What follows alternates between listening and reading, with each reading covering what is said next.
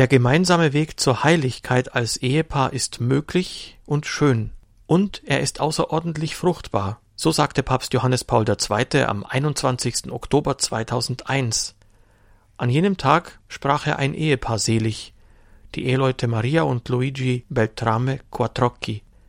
Sie lebten ein gewöhnliches Leben auf außergewöhnliche Weise, so Johannes Paul II. weiter.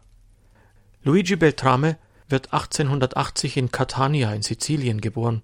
Ein Onkel, dessen Ehe kinderlos ist, bittet die Eltern, den kleinen Luigi bei sich aufnehmen zu dürfen.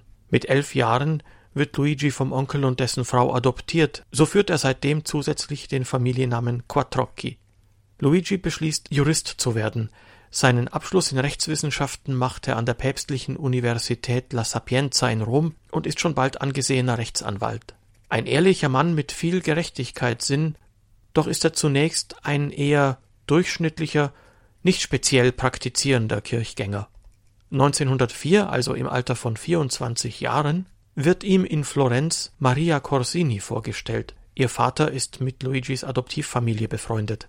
Maria, geboren 1884 in eine der angesehensten Fürstenfamilien Italiens, auch bekannte Diener der Kirche gehören zu ihren Vorfahren, beispielsweise Papst Clemens XII. sowie der heilige Andreas Corsini. Maria ist eine hochgebildete junge Frau. Sie liebt die Kultur, Musik, Oper, Theater, doch zugleich pflegt sie eine tiefe Spiritualität. Als Kind schon fällt sie durch ihre große Friedensliebe auf und wirkt oft besänftigend auf ihre Eltern ein. So legt sie einmal Olivenblätter unter die Servietten ihrer Eltern, um ihren Wunsch auszudrücken, sie mögen beim Essen nicht streiten. 1904 also lernen sich Maria und Luigi kennen. Schnell entsteht eine tiefe Freundschaft. Wie sehr es eine große, zärtliche Liebe ist, zeigt sich, als Luigi kurz darauf schwer erkrankt. Maria schickt ihm das Bild der Madonna von Pompeji, und die beiden wissen, dass sie eine lebenslange gemeinsame Zukunft anstreben. Am 25. November 1905 heiraten sie. Innerhalb der nächsten vier Jahre wird das Ehepaar mit drei Kindern gesegnet. Filippo, Stefania und Cesare. Eheglück? Vater und Mutterfreuden? Ja, aber gerade für Maria ist es eine große Umstellung verbunden mit Ängsten und Sorgen. Sie, die zwar einen tiefen Glauben hat, doch auch die Welt der Musik und der Literatur so sehr liebt, muss nun Ehe und Familie an erste Stelle setzen. Das ist für sie ein mühsamer Weg, sich zur freudigen Annahme durchzuringen. Hinzu kommt, Cesarino kommt nach einer sehr schweren Geburt zur Welt. Vier Jahre später ist Maria erneut gesegneten Leibes, doch bei dieser Schwangerschaft kommt es zu lebensbedrohlichen Komplikationen. Die Ärzte raten dem Ehepaar, durch eine Abtreibung das Leben der Mutter zu retten. Die Quattrockis entscheiden sich bewusst dagegen. Den Blick fest auf das Kruzifix gerichtet, in unerschütterlichem Vertrauen auf die Begleitung durch die Gottesmutter Maria, lehnen sie eine Abtreibung ab. Einer der Chefärzte sagt, Sie sind sich nicht im Klaren darüber, Herr Anwalt, was Sie da tun. Sie machen sich damit zum Witwer, der drei Kinder zu versorgen hat. Das Ehepaar Quattrocchi bleibt fest bei seinem Entschluss. In einer Lage, in der nach der Logik der Welt nichts mehr zu erwarten ist, erhoffen sie alles von Gott, und es wird ihnen gewährt. Als sich Marias Zustand immer weiter verschlechtert, leiten die Mediziner im achten Monat ihrer Schwangerschaft die Geburt ein. Das Staunen ist groß. Eine gesunde, muntere kleine Tochter Enriqueta kommt Anfang April 1914 zur Welt. Auch die Mutter erholt sich sehr schnell. Medizinisch nicht zu erklären zu erklären und dankbar anzunehmen nur als Geschenk des gnädigen Eingreifens Gottes, als Wunder. Gott zu loben und zu preisen für das Geschenk des Lebens, das tut das Ehepaar Quattrocchi von da an noch mehr. Die Kinder beschreiben später, dass in ihrer Familie eine geradezu übernatürliche, glückliche und ruhige Atmosphäre herrscht. Die Familie betet jeden Abend zusammen den Rosenkranz, Ganz besonders verehren sie das heiligste Herz Jesu. Am Vorabend des Herz-Jesu-Freitags begehen sie monatlich eine feierliche Gebetszeit, die sie Heilige Familienstunde nennen. Sie wetteifern im guten Sinne geradezu darum, wer Gott mehr an die erste Stelle im Leben stellt und jede gute Gabe auf ihn selbst bezieht. Das ist angesichts von Luigis zunächst eher durchschnittlichem Christsein zu Beginn der Ehe besonders hervorzuheben. Es geschieht das, worum ja im feierlichen Trauungssegen gebetet wird, auf beispielhafte Weise fördern die beiden einander in allem Guten. Doch es ist gerade auch die heitere, manchmal ausgelassene Freude abseits der Gebetszeiten, bei Ausflügen ans Meer oder in die Berge, und die von Liebe und Eintracht geprägte Atmosphäre im Alltag daheim, die besonders auffallen.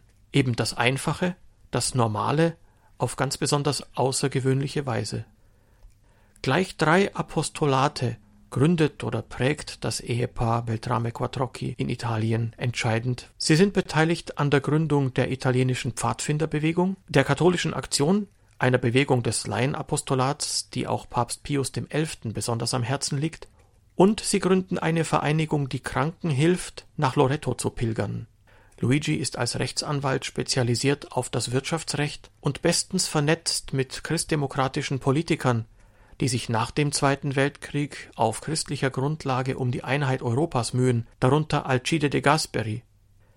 Maria engagiert sich als Lehrerin und Katechetin, als Ratgeberin in Lebens- und Glaubensfragen. Sie veröffentlicht zahlreiche Werke zu Bildung und Familienleben. Im Zweiten Weltkrieg hilft sie als freiwillige Rotkreuzschwester Kranken und Verwundeten. Das Haus der Quadrockis ist immer offen für Geflüchtete und Notleidende, ganz besonders auch für verfolgte Juden. Von ihren vier Kindern wiederum wählt keines den Weg der Berufung zu Ehe und Familie. Die beiden Söhne Filippo und Cesarino werden Priester. Im Zweiten Weltkrieg dienen sie als Militärkapläne. Tochter Stefania wird Benediktinerin, tritt 1927 in Mailand ins Kloster ein und erhält den Namen Maria Cecilia. Es sind tränenreiche Abschiede von den Kindern, die das geistliche Leben wählen, doch die Eltern spüren zugleich, Sie müssen die Kinder loslassen, um anders, tiefer noch, mit ihnen verbunden bleiben zu können. Die jüngste Tochter schließlich, die auf wunderbare Weise gesund zur Welt kam, Enriqueta, steht ihren Eltern im Alter bei und hilft später, ihr Lebenswerk in Italien und darüber hinaus bekannt zu machen. Luigi stirbt 1951 nach einem mit Frau und Tochter verbrachten Tag in den Bergen an einem Herzinfarkt. Ein atheistischer Anwaltskollege sagt kurze Zeit später zu Enriqueta Wissen Sie, während all der Jahre, in denen wir zusammengearbeitet haben, hat Ihr Vater mich nie mit Predigten belästigt. Aber ich möchte Ihnen sagen, dass ich durch sein Leben Gott entdeckt habe und dass ich das Evangelium liebe. Beten Sie bitte für mich. Maria findet nach Monaten tiefer Trauer um Luigi zurück zur Zuversicht und Lebensfreude. Sie lebt zurückgezogen, bleibt jedoch aktiv als Autorin zu Themen rund um Ehe und Familie. Sie stirbt 14 Jahre später, 1965, in den Armen ihrer Tochter Enriqueta.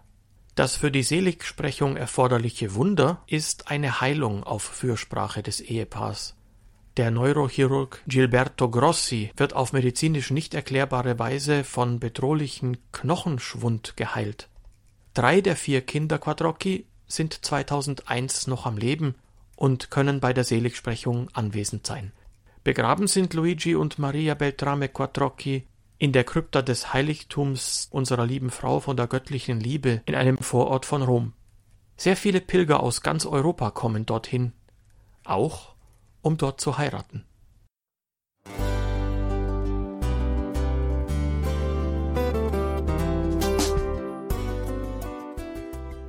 Liebe Zuhörerinnen und Zuhörer, vielen Dank, dass Sie unser CD- und Podcast-Angebot in Anspruch nehmen.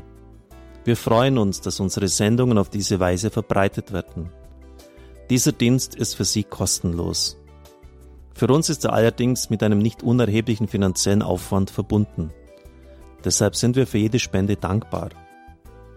Alle Bankverbindungen unserer Spendenkontos können Sie über unsere Homepage horeb.org unter dem Menüpunkt Spenden einsehen. Dort besteht auch die Möglichkeit, online zu spenden. Natürlich nach den neuesten Sicherheitsstandards.